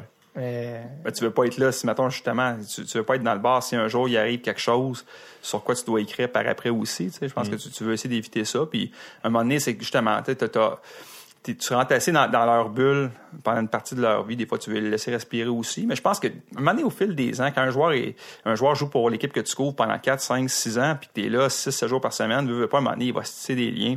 Euh, qui, qui vont au-delà de, tu sais, salut, comment ça va? Là, tu viens que tu connais davantage les joueurs, mais, mais pas au, au point d'être amis, puis de s'appeler, puis d'aller souper, puis prendre une bière pendant l'été. est-ce qu'il y en a qui sont devenus des amis à vous? Des joueurs. Ouais. euh, moi, c'est après, souvent. Ouais. J'apprends à, à- à re- à- Je redécouvre certains gars après, souvent quand ils font le, le passage dans les médias. Enrico Ciccone, entre autres, Ouais. est rendu euh, un ami que je côtoie au 91-9 à Montréal. Tu sais, quand il jouait, on jasait un petit peu, pas plus que ça, mais je- Georges Larac aussi, même chose. Ça, c'est des gars, 91-9. des gars super sympathiques que je connaissais juste de même, puis que là, j'ai appris à connaître maintenant beaucoup plus. Alors, euh, c'est, c'est, c'est- c'est- je pense que c'est plus une fois qu'ils sont à la retraite que ça peut survenir. Tu sais, maintenant, tu sais, si, euh, si Chi- Chico m'appelle, hey, on va-tu prendre une bière tantôt? Tu sais, je vais y aller. tu sais. S'il m'avait appelé il y a 15 ans, quand il jouait, je serais pas allé. Là, tu sais. Non. Puis souvent, ils ont des meilleures histoires à raconter une fois qu'ils accrochent leur pratique. c'est ça. Une fois qu'ils sont, qu'ils sont plus dans Pour prendre une bière, c'est toujours plus intéressant un C'est ancien ça. joueur qu'un joueur actuel. Oui, ça, c'est vrai. Est-ce qu'il y a un athlète que vous avez déjà rencontré euh, qui vous a laissé, euh, comme on dit, starstruck, c'est-à-dire euh, que- qui vous a euh, un peu figé là, de tellement de. Pas, pas de ce côté-là, mais j'ai des deux, trois. Heureusement, on est chanceux, Sylvain, parce qu'on travaille dans un monde, celui du hockey, où 99% des gars sont super corrects. C'est un 1% là, de, de, on dira pas le nom, là, mais t'en as une couple là, qui sont vraiment désagréables, mais, mais c'est une infime minorité.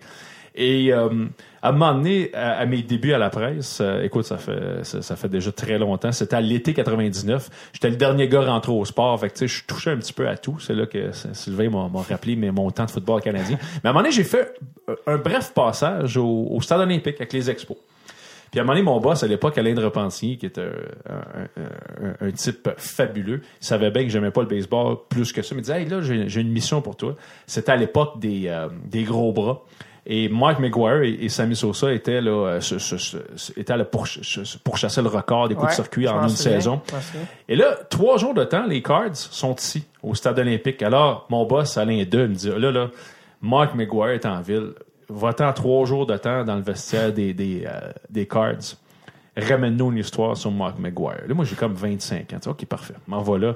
Et littéralement, j'ai été... Puis c'est long, là, parce qu'au baseball, le vestiaire est ouvert comme euh, de 10 heures. le- la game est à 19 heures, mais tu sais, les gars arrivent en milieu d'après-midi. Fait que là, toi, t'arrives à 14 heures, puis t'attends, puis t'attends, puis t'attends, puis il est rendu 17 heures, puis t'attends encore. Pendant trois jours de temps, Mark McGuire est passé devant moi. Là, je suis comme, OK, Mr. McGuire, euh, yeah, yeah, tomorrow, tomorrow. Demain, demain. Il m'a fait ça pendant trois jours de temps. Puis la dernière journée, ah, j'ai pas le temps. Fait que là, j'ai rappelé mon boss, j'ai dit, ben, je suis désolé. Euh, je viens de rentrer, là. J'ai comme, j'ai comme, ça fait un mois que je suis à la job. Il m'a donné une mission. T'as trois jours pour parler avec McGuire. Écoute, je me sentais tellement mal. J'ai Alain, je suis complètement désolé. J'ai rien pour toi. J'ai absolument rien sur Mark McGuire. T'as rien tout Je ben, je l'ai vu dans le métro. Dit, OK, faites quoi là-dessus? J'ai fait 50 lignes sur le fait que Mark McGuire prenait le métro. Ah, moi, je pense que j'étais là à cette game-là. Je, euh, je me sens été allé voir les cards dans ces années. Dans ces années En 99. Ouais. Mais tu sais, euh, je pense qu'au baseball, moi j'ai couvert tous les sports euh, en Amérique du Mm-hmm. Nord. Le baseball et le basket, ce sont probablement les deux P en termes de, je dirais, de personnalité poche. Les, lesquels, ça? Basket et baseball. Plus d'ego? Ouais, il y a beaucoup, beaucoup, puis plein de gars qui en ont rien à sacrer que tu sois là, puis que ça leur tente pas de, de- de se raconter, puis qui veulent rien savoir de toi, puis les autres là, euh, se, se raconter, puis répondre à des questions là, ils- ça fait pas partie de leur description de tâche. Y a-t-il quelqu'un qui t'a marqué comme étant la personne la moins sympathique que t'as croisée? Charles Oakley, qui était- était un joueur de basket, euh, qui a joué brièvement avec les euh, Raptors de Toronto, qui m'a littéralement envoyé promener, là, solide là.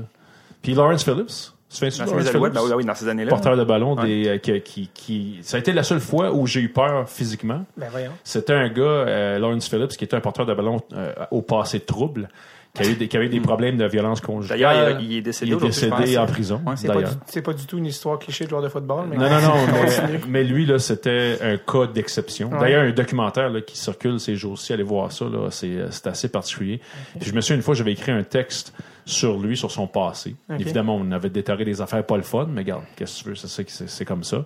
Et on était dans un hall d'hôtel à Calgary. Il était à ce moment-là avec les Stampeders, puis il m'avait vu avec, à l'époque, Serge Leminx du Journal de Montréal, puis il avait fait exprès pour me rentrer dedans, tu sais, euh, sans, sans, tu sais, euh, oh oui, vraiment. Et j'ai eu peur, là, parce que c'était un gars, là, premièrement, c'est un fou. C'est c'est un gars qui avait un, un gros problème, un lourd passé criminel. Puis deuxièmement, c'est un gars complètement euh, imprévisible. Alors, il va-tu me sacrer un coup de poing dans la face? Il va je sais pas, là. Puis finalement, il est parti. Mais, euh, j'ai, tu sais, c'est pas arrivé souvent, là. C'est proche. mais j'ai, je me souviens d'avoir eu peur cette fois-là. Est-ce que. euh, Ben, en fait, tu, par- tu parlais des, des, des- moi, c'est mes parlais d'histoires comme ça, là, mais Starstruck, écoute, c'est, c'est moins fréquent maintenant. Tu sais, on, on vieillit un peu. Maintenant que je suis plus vieux un peu que les athlètes que j'interviewe, Ouais. ça arrive moins souvent. Je te dirais, c'est plus difficile d'être impressionné par quelqu'un qui, est la moitié de ton âge. Ouais. Euh, j'ai j'ai eu plus de difficultés avec les anciens joueurs quand j'ai commencé. Tu sais, les héros de mon enfance comme Mike Bossy, Wayne Gretzky, coaché à Phoenix. J'ai déjà gelé dans un- une mêlée de presse. Je voulais poser une question, j'ai pas été capable. Gretzky, c'était mon préféré. Mais la fois où euh, j'ai été le plus marqué, euh, c'est Mohamed Ali. Qui Oh. était, là, je parle, on parle du football canadien à tout bout de champ. C'était un match des, des Renegades, justement, contre les Argonauts, ma première saison en 2002. Puis Ali était l'invité d'honneur. Il faisait une activité pour le Parkinson. Puis j'étais assis sur le bord de l'allée pour la conférence de presse. Puis il est passé à côté de moi. Puis je sais pas pourquoi il m'a choisi moi, mais il a ouvert le revers de son veston. Il a pris une grosse liasse de faux billets d'un million de dollars. Il me l'a donné un, tu sais, affaire ça s'expliquait pas. Puis, mais après ça, il m'a donné le billet, puis là, j'ai levé les yeux. Une fois que j'ai vu que j'avais dans les mains, je l'ai regardé. Puis, il me pointait, puis il me, regardait avec ses yeux là, méchants. Puis, c'était un homme de, dans la soixantaine à ce moment-là, affaibli par le Parkinson. Et je te jure, il m'a regardé, je l'ai regardé dans les yeux, mon sang a glacé. Juste le- le- la demi-seconde, j'avais 24-25 ans moi aussi.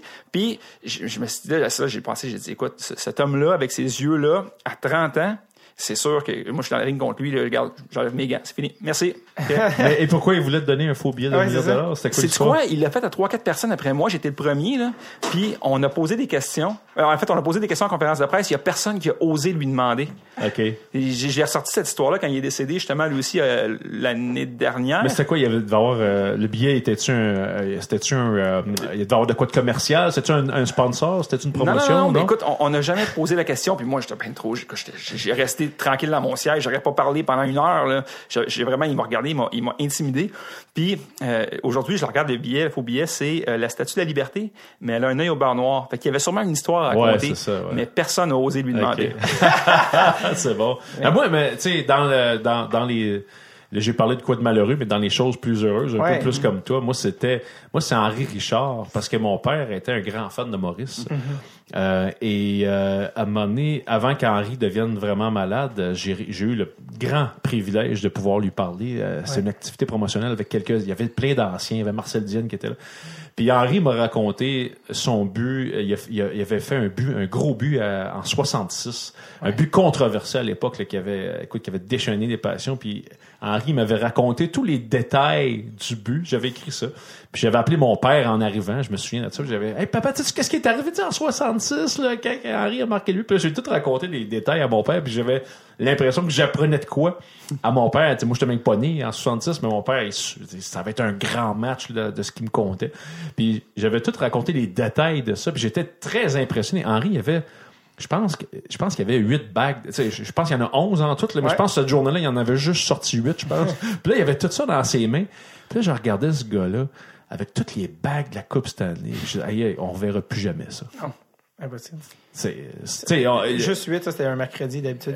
c'est ça. Mais tu sais, on dit, là, le cliché, les, les records sont faits pour être battus, là, Ouais. mais ça, c'est pas vrai. Il y en a une coupe qui seront jamais battus, puis 11 bagues de la Coupe Stanley pour un gars, là, euh, oublie ça. Comme joueur, impossible. Il y a des contextes, il y a des contextes historiques là, qui sont euh, bon. Ou ouais. les 200, euh, Gretzky, c'est combien? 215 points en une saison? 92 buts, ouais, c'est ça. Ça, ça, va sera jamais battu non plus. À moins Euh, qu'il qu'il change enfin les règlements puis qu'il agrandisse les filets beaucoup pour marquer plus de buts, mais sinon. Le genre de gars que les, les gens qui, qui faisait des poules à, l'époque. Tu devais choisir Gretzky passe ou Gretzky but. Tu peux pas prendre les deux parce que tu gagnais le ça. Tu gagnais le. Ben, si Mario Lemieux était là, tu Ouais. t'étais pas loin derrière. C'était- Mario Lemieux a pas une, une saison de 199 Ouais, points. ouais, il y a une grosse saison. Et c'est et c'est une partie où il y avait même pas, c'est une année où il avait même pas joué toutes les parties. Donc il aurait, il aurait fait 200 points, mais Souvent blessé, Mario, malheureusement. Malheureusement, euh, j'ai eu la chance de l'avoir joué une chance. euh, j'ai vécu ça. Mais euh, non, je l'ai aussi euh, enchaîné juste pour euh, vraiment aller couvrir tout. Euh, pour justement, je vais te parler de Sylvain des sénateurs parce que euh, malgré la, la, la folie euh, de Montréal cette année en série, c'est les sénateurs qui ont qui ont porté le flambeau euh, canadien, même si on veut, puis qui se sont rendus à quoi? Un ou deux buts de la finale de la Un Coupe but, Stanley? en fait, ils ont perdu en deuxième prolongation. Ah oui, c'est ça, c'est ça, c'est essentiellement. vraiment une prolongation, euh, vraiment un but d'être en finale de la Coupe Stanley. C'était, c'était comment à Ottawa, là, à Montréal, on le sait comment c'est, mais à Ottawa, c'était quoi? Ottawa, c'est un marché, euh, c'est assez particulier. C'est une ville où, euh, écoute, euh, c'est difficile de faire sortir les gens, c'est difficile de les faire réagir. Euh, c'est toute la différence entre euh, la mentalité ontarienne puis la mentalité québécoise où tu sais le Canadien gagne une ronde de série, on déchire nos t-shirts puis on se maquille puis Ouais. Ottawa c'est c'est très très calme, très très positif. Ça veut pas dire qu'ils aiment pas leur équipe, ça veut dire que c'est beaucoup plus difficile de les amener à le démontrer. Fait que oui, il y a eu une passion pour cette équipe-là, mais c'est quoi tu, tu- tu serais venu là, en demi-finale contre, contre, contre les Pingouins puis tu te serais attendu à voir ce que vous avez vécu à Montréal en 2010-2014, puis c'était pas pareil du tout. J'étais là euh, pour le match en. Ils ont battu les Rain- euh, non, pas les Rangers. Ils ont Ben, battu Pingouins. C'était-tu le match numéro 3, ça, à Ottawa? Euh, J'essaie de me souvenir. Là. oui. En tout cas, ils ont une grosse victoire. Là. Et après le match, euh, nous autres, on reste, euh, on reste tous au centre-ville. On était une gang de Montréal, de journalistes de Montréal, une gang de journalistes d'un peu partout, de toute façon. Puis là, on se dit, hey, après le match, ça va être le fun. On va aller prendre une bière en ville. Ça, ça va, être, ça va être intéressant. Et là, je débarque, euh, je mets mon ordinateur dans ma chambre, je m'en vais en arrière sur la rue Sparks. Là, il y a plein de, de- il y a des, des pubs, des, des, des terrasses fermées. Ouais. Tout était fermé. et là, je vais ouais. voir, à un moment donné, j'ai, après trois, quatre places, je nerfs, tu sais, je, je rentre dans une place, je vais voir la fille, je dis, là, ça- non, non, vous êtes pas fermé, là, votre club vient de gagner, on peut-tu prendre une bière? Oui, mais Ah, on minuit. on s'excuse, il est minuit, c'est ça. Et j'ai trouvé ça vraiment particulier, Ouais. ça. Je m'attendais à ce que la ville, là, soit sans dessous-dessous, que le party roule jusqu'à 4 heures du matin. Et ça finit, on s'est ramassé 75 journalistes dans le lobby de l'hôtel à, à prendre nos bières À dans le lobby de l'hôtel. Ah non, on était, à, À on Ottawa? était à Ottawa, mais on trouvait pas de place. C'est assez, fascinant parce que, tu sais, Ottawa, bon, ça, ça va chercher le bassin de Gatineau au niveau des, des fans. Puis on était au, festival Transistor, là, de la, le festival de la radio numérique pour enregistrer un, épisode. Puis je me souviens, on est arrivé, je pense que euh, un, c'était un samedi soir, vendredi ou samedi soir, je pense samedi soir. Puis euh, je me souviens, pour quand j'ai marché de l'hôtel au centre-ville où il y avait le- les, lieux pour l'enregistrement des podcasts, la soirée est jeune qui était sold out, j'ai croisé euh, une gang de personnes de l'hôtel au centre-ville, puis c'est les gars de la soirée qui revenaient à l'hôtel. Ah ouais, c'est ça. J'étais Ouais. comme, mais voyons. Peut-être que aussi, Sylvain, tu me corrigeras si j'ai tort, mais je pense que ça aide pas le lieu. Et Ben, j'ai l'impression qu'après la game, là, le monde saute dans leur char et rentre à la maison. Oui, Mais ben c'est sûr qu'il y a ça aussi, mais, mais je veux dire, regarde, l'aréna va être amenée au centre-ville puis ça changera Mais pas tout. Tu penses pas? Non? Ben, euh, ça va aider. Ben oui. certainement. Oui, non, ça, ça va aider pour tu sais, euh, créer un petit peu de vie. Ouais. Sauf que c'est ça, si, si tu penses recréer l'ambiance qu'il y a à Montréal ou dans, tu sais, dans, dans une. Na- puis Nashville, tu sais, Nashville, Ouais, on en ça. parle beaucoup. C'est un succès. Pourquoi? Parce qu'ils ont mis euh, ben, une des raisons, ils ont Mhm. mis l'aréna exactement downtown. là. Tu sais, la, la fameuse rue Broadway, il y a tous les Ouais. bars, puis la musique, c'est c'est sur le coin. Là. Alors, Ah ouais. ils ont eu la bonne idée de faire ça. Puis les clubs qui ont eu la mauvaise idée dans les années 90, Ottawa, c'est pas les seuls, là, à mettre un building dans un champ sur le bord d'une autoroute. Ouais. Là, Parce que c'est pas, le- des, c'est pas des succès. Pour les gens qui ne le savent pas, l'aréna des sénateurs est à Canada. Dans un Euh, champ sur bord de l'autoroute. Oui. Ouais. Ben, j'ai écrit, moi, présentement, sur, avec euh, Catherine Levac sur son spectacle, puis elle, Mm-hmm. elle vient de l'Est ontarien, puis elle a un numéro sur les sénateurs, comment c'est pas facile d'être fan des sénateurs, parce que non seulement personne t'aime, mais personne. Et, C'est euh, pas faux, hein. Et, euh, et elle, pa- et elle a une blague où elle dit, euh, c'est ça, les gens savent pas ça, mais les sénateurs jouent pas à Ottawa, ils jouent à Canada, euh, ce qui est en fait une ville de douchebag à une demi-heure de là. C'est comme si les Canadiens jouaient à Bois-Brillant. Et, euh, et c'est vrai, c'est vrai tout ça, et c'est même, la, ça a même Mm-hmm. engendré que je pense que c'est la seule euh, ça crée une autoroute, un, pas un pont privé ou une autoroute privée, c'est quoi le seul? Ouais, ben un, un viaduc. un viaduc, le seul viaduc oui, oui. privé au Canada, quelque chose comme ça, parce que quand la game finit, puis t'as quoi, 15, 20 000 personnes qu'il faut qu'ils sortent, il y a comme une sortie, ou je sais pas trop quoi, c'est un- c'est comme un peu catastrophique, là, cet emplacement. Mais tout ça, c'est vrai, sauf que du jour au lendemain, je pense qu'il y a des gens qui pensent qu'il va y avoir un miracle qui va se produire le jour où l'équipe va déménager au centre-ville. Regarde, je vais te donner un exemple. Ça là. va aider, là. Ça, oui, ça va Mais aider. est-ce que c'est officiel que ça se fait? C'est ça Non, ben, c'est, c'est officiel à 75 Là, Il reste encore des détails à passer parce que c'est des terres de la couronne c'est ça. qui doivent être cédées au secteur privé, fait que c'est toujours extrêmement compliqué. Hmm. Moi, je pense que ça va se faire, mais je voulais en venir à te dire, te parler du marché pour que tu comprennes un petit peu. Ouais. Euh, il il y a pas si longtemps, euh, j'ai regardé les nouvelles à TVA le- régionale à Gatineau, puis euh, il y avait un reportage super intéressant sur une activité, là, c'est le 150e du Canada cet été, puis Ottawa fait un espèce de gros party qui ressemble un petit peu au 375e de Montréal, dans le sens que, tu sais, on en parle beaucoup. C'est pas de pas aussi cher. Ben, en tout cas, probab- probablement. Mais tu sais, il, y avait un reportage aux nouvelles sur un espèce de spectacle qui va se faire souterrain, parce que là, ils sont en train de creuser un, un train léger à Ottawa, puis les, les trains pas opérationnels, fait qu'une espèce de projection son et lumière. Le reportage a l'air extraordinaire, puis le spectacle roule tout l'été, puis c'est gratuit.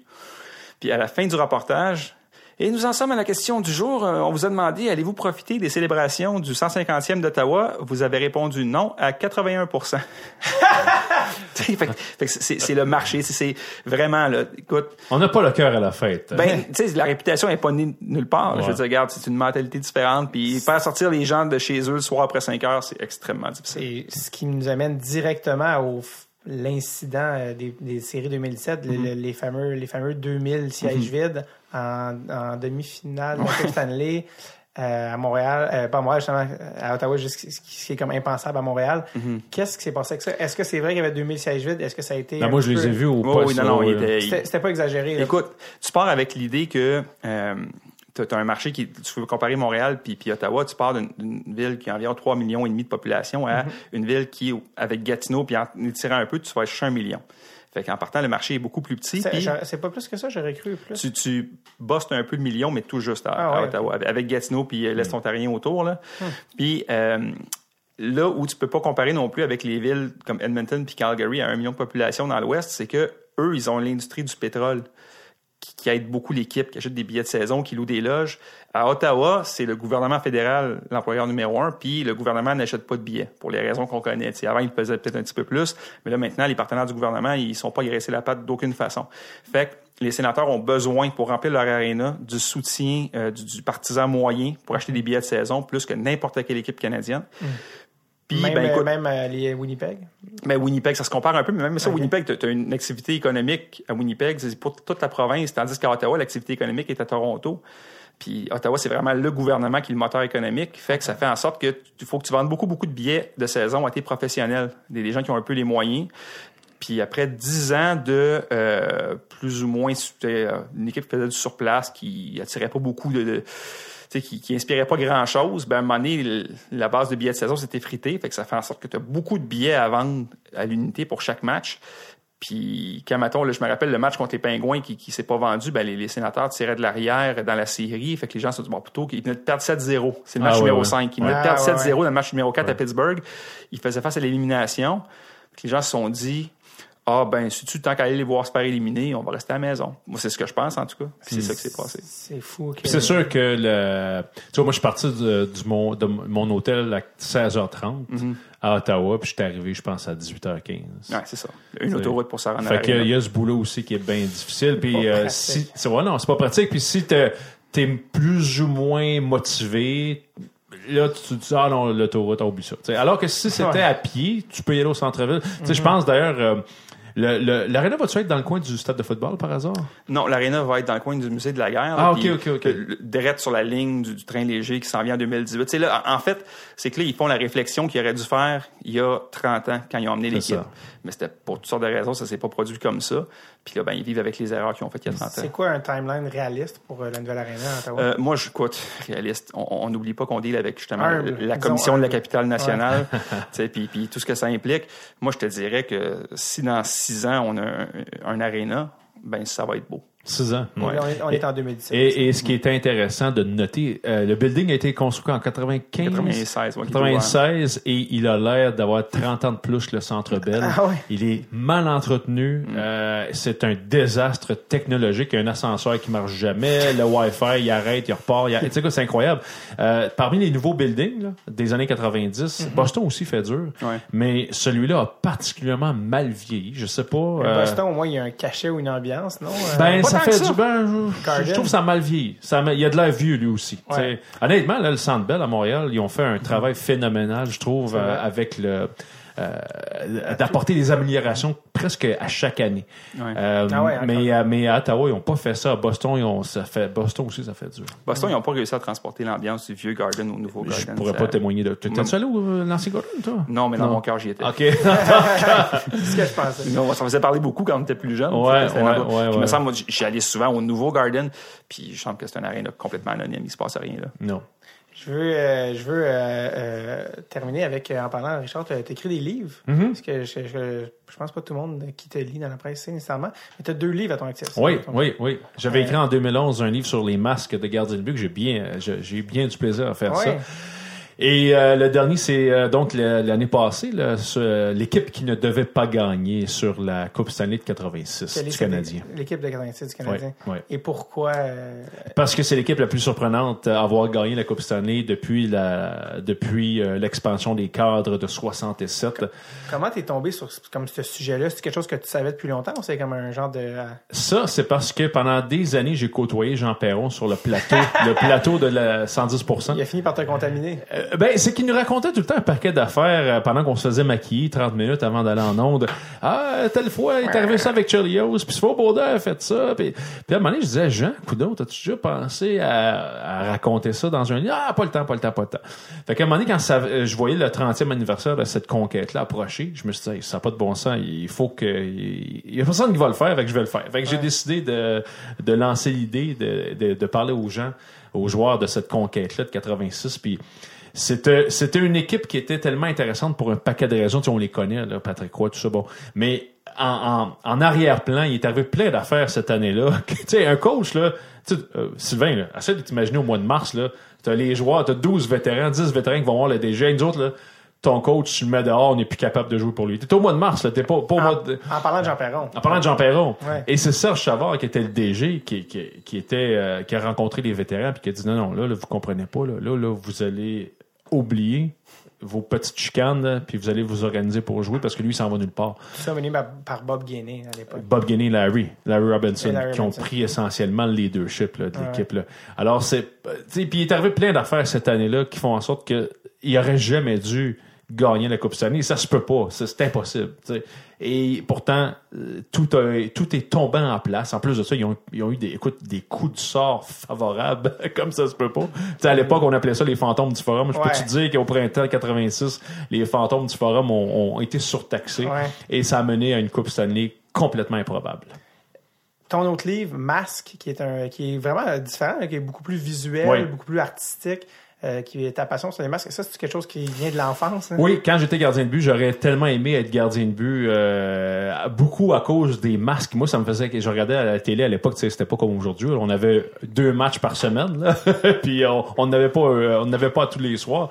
Puis à chaque fois qu'il y avait un match. euh, du Canadien de Montréal, euh, à l'époque c'était beaucoup le Canadien. Ce qui m'intéressait, c'est de voir qui étaient les gardiens. Puis c'était le fun. Chez le Canadien, t'avais Ken Dryden qui avait un superbe masque bleu, Oui, blanc, rouge à l'époque un classique. Et j'ai- j'aimais voir qui était l'autre gardien à l'autre bout. Puis je, me, je me, je, je m'attachais à des gardiens parfaitement mauvais, mais il y avait des beaux masques. Euh, il y avait un gars qui s'appelait, il y avait un gars qui s'appelait Mike Palmetier des, des, des Maple Leafs de Toronto qui était vraiment ordinaire, mais qui avait tellement un beau masque avec les Leafs à, à cette époque-là. Donc euh, c'était ça. Puis c'était des, des souvenirs d'enfance. Le premier match que j'ai vu de ma vie, j'ai picossé mon père pendant une semaine de temps pour qu'il m'amène voir les Kings de Los Angeles, qui étaient super pas bons, juste parce que je voulais voir le masque de Rogatien Vachon. Oui, et de Ken Dryden, mais que cette partie-là, finalement, ce n'est pas Ken Dryden qui a c'est ce que tu expliques en préface de ton livre. Je m'en suis jamais vraiment remis d'ailleurs. À ce jour, j'en veux beaucoup à Scotty Bowman, l'entraîneur du Canadien. Euh, euh, Michel Larocque gaulait 8 games dans l'année, puis il l'avait mis ce soir-là. pour te faire plaisir. Ouais. Euh, c'est qui ton, euh, ton masque préféré de l'histoire? Euh, de l'histoire, euh, ben, euh, hmm. Ouais, complètement, ouais. Celui, celui- j'ai toujours aimé celui de Ken Dryden, là, ça Le- c'est sûr. il y en a deux. Il y a Le, celui- le bleu, blanc, rouge, là. Oui, c'est pas ça. Le, pas le, le. Blanc, ouais. Ouais, le. Le euh, pretzel magané. Ouais, ça, ça devait faire mal si tu recevais une, une Ah. poque d'en face avec ça. Euh, mais euh, celui de Gilles Gratton aussi avec les Rangers de New York, la tête de tigre, Ouais. là, ça c'était très spectaculaire. Le, euh, D'ailleurs, il y a beaucoup d'artistes visuels des masques qui sont québécois. C'est vrai? Ouais. euh, Ouais. je ne veux pas dire de pionnier, mais quand même. Euh, qui est ton masque préféré actuel dans les actuellement? Hmm, bonne question. Présentement, présentement. Sylvain, toi, moi donc. J'ai- j'essaie de Ben, j'aime bien celui de Corey Crawford qui est très rétro avec les Blackhawks Ah, de. Chicago. J'aime bien celui-là. Il il est particulièrement réussi, celui-là. Moi, je veux dire, Jake Allen, cette année, Ouais. l'ensemble de son œuvre, la simplicité, là, chaque fois que tu regardes, tu vois, ça, c'est, c'est beau. C'est, Ouais. Ouais, il y a, souvent, il y en a qui c'est très chargé, puis tu le vois comme pas qu'est-ce qu'il y a, mais lui, euh, ça avoue qu'il c'est Moi, j'aime ça quand c'est old school un petit peu. Ouais, C'est ouais. pour ça que j'aime celui de Crawford, justement, qui est, qui est fabuleux.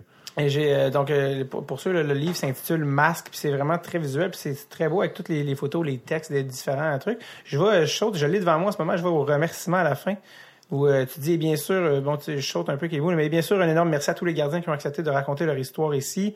Un merci très spécial doit aller à Ken Dryden, mon idole de jeunesse, qui est passé depuis dans l'arène politique et qui ne parle jamais de hockey, mais il a accepté de répondre à mes nombreuses questions. Respect. Sinon, t'as marqué respect comme un rapper, ça me fait. Euh, comment ça s'est passé ton entretien avec Dryden? Ah, c'était le fun. Ça, c'était vraiment le fun. Comment tu. Parce que, tu sais, c'est vrai qu'il il veut plus revenir sur le passé. Rarement. Euh, récemment, un petit peu plus. Le livre, euh, ce livre-là, Masque, date de 2011. Ok. Euh, récemment, un peu plus. Oui, on l'a vu parler un petit peu plus. Il est venu à Montréal à un moment donné, d'ailleurs. Euh, c'est un monsieur, là. Euh, Sylvain, as-tu déjà eu la chance de parler avec Ken J'ai jamais Dryden? discuté avec Ken Dryden. Écoute, c'est un, euh, c'est un érudit, c'est un intellectuel. Ouais, vraiment. Et euh, c'est un gars qui est capable d'intu- d'intellectualiser, ça se dit-tu? Intellectualisé, oui. Le, le sport. Ouais. Et, et ça, c'est fabuleux quand tu, tu tombes sur une personne comme ça. Ouais. Et d'ailleurs, son livre, euh, j'ai lu 50 fois son livre de game, qui Oui. est une référence. euh, Vraiment. Ouais. Et euh, c'est un gars, là, écoute, il peut te raconter en, en, en détail microscopique ce qui s'est passé. Tu sais, à un moment donné, je parlais du, du match. euh, il y a un match très célèbre contre les Soviétiques en 76. Il, il- écoute, en, en fait, le 31 décembre 75, il peut te raconter en détail chaque shift. C'est incroyable. J'ai rarement vu ça. Mais c'est incroyable, les anciens joueurs, comment que justement, plus le temps passe, plus tu te rends compte que c'est, sûrement que lui c'est un cas spécial, mais moi j'ai remarqué les, les anecdotes puis dans les, les- les fins détails, ce qu'ils se souviennent. Je te dis, les, les anciens joueurs sont Ouais. souvent plus intéressants que les nouveaux joueurs parce Ben oui. qu'ils ont plus envie de raconter leur histoire. Écoute, s'il y a quelque chose que j'ai appris dans la première saison de podcast, c'est vraiment ça, parce que quelqu'un de 30 ans qui joue en ce moment dans nationale a beaucoup de choses à surveiller à dire, a moins de vécu, puis a beaucoup de choses à surveiller à ne pas dire, alors que quelqu'un qui en a 60, c'est hell Mais ça dépend c'est qui. Jordan est un cas d'exception. Ouais, parce qu'il y a des vraiment. joueurs, euh, Guy Lafleur, entre autres, euh, euh, je pense, une des premières fois, une des premières fois que je l'ai rencontré, euh, je, je vais avoir 20 ans, je pense, Mm-hmm. je faisais signer, il, il m'avait signé une de ses cartes, puis je, je voulais qu'il me raconte son but, de, son fameux but contre Boston, là, la Ouais. fois des, la fois des Too Many Men, là, Ouais. de Don Cherry. Ouais. Et puis, écoute, ah, j'ai pris pris à rondelle, j'ai lancé. Comme, j'étais super déçu. Je pensais, je pensais qu'il allait avoir un paquet de détails, mais tu sais, lui, pour lui, c'était comme juste une autre- un autre match. Mais Ça vieillit moins bien aussi ces buts-là, tu regardes, tu fais comme, mon Dieu, tous ces buts de la ligne rouge. ouais, c'est C'est comme ça. ça, C'est le papillon, ça ne tentait pas. ça existait pas encore. Non. Ça existait pas. Mais euh, tu, tu termines, juste tout de suite après le- les, les remerciements, tu termines le livre en disant Enfin, euh, aucun merci aux deux gardiens qui ont refusé de collaborer à notre projet. Vous savez très bien qui vous êtes. En passant, j'ai déchiré vos cartes de hockey. Tu veux savoir c'est qui, là? Ben oui. Euh, ben, je l'ai dit souvent depuis ce temps-là.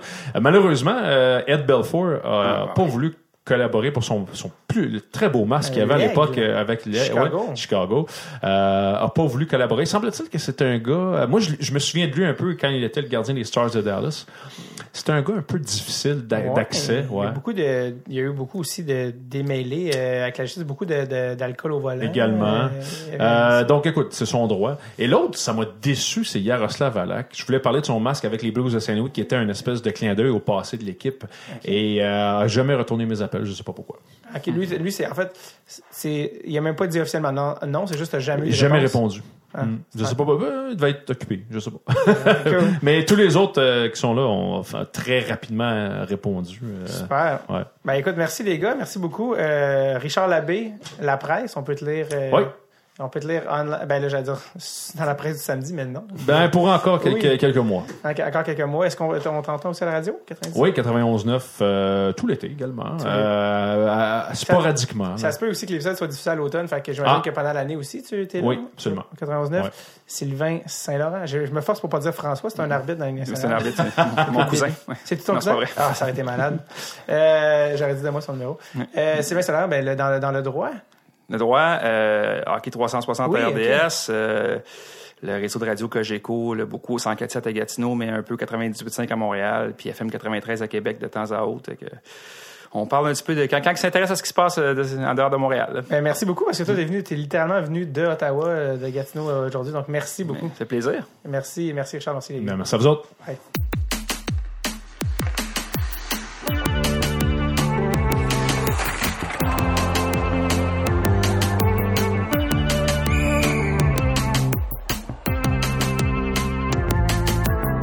Merci à Richard Labbé et Sylvain Saint-Laurent de leur passage. J'ai beaucoup apprécié ma rencontre avec les boys.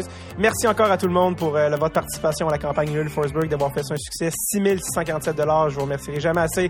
Je vous rappelle, si vous avez des suggestions d'invités, peu importe, des cues, des trucs par rapport à la Suède, ça, écrivez-nous euh, sur notre page Dread sur tape sur Facebook en inbox. Ça va nous faire plaisir. Sinon, à la semaine prochaine. OK, bye bye now. Bye bye.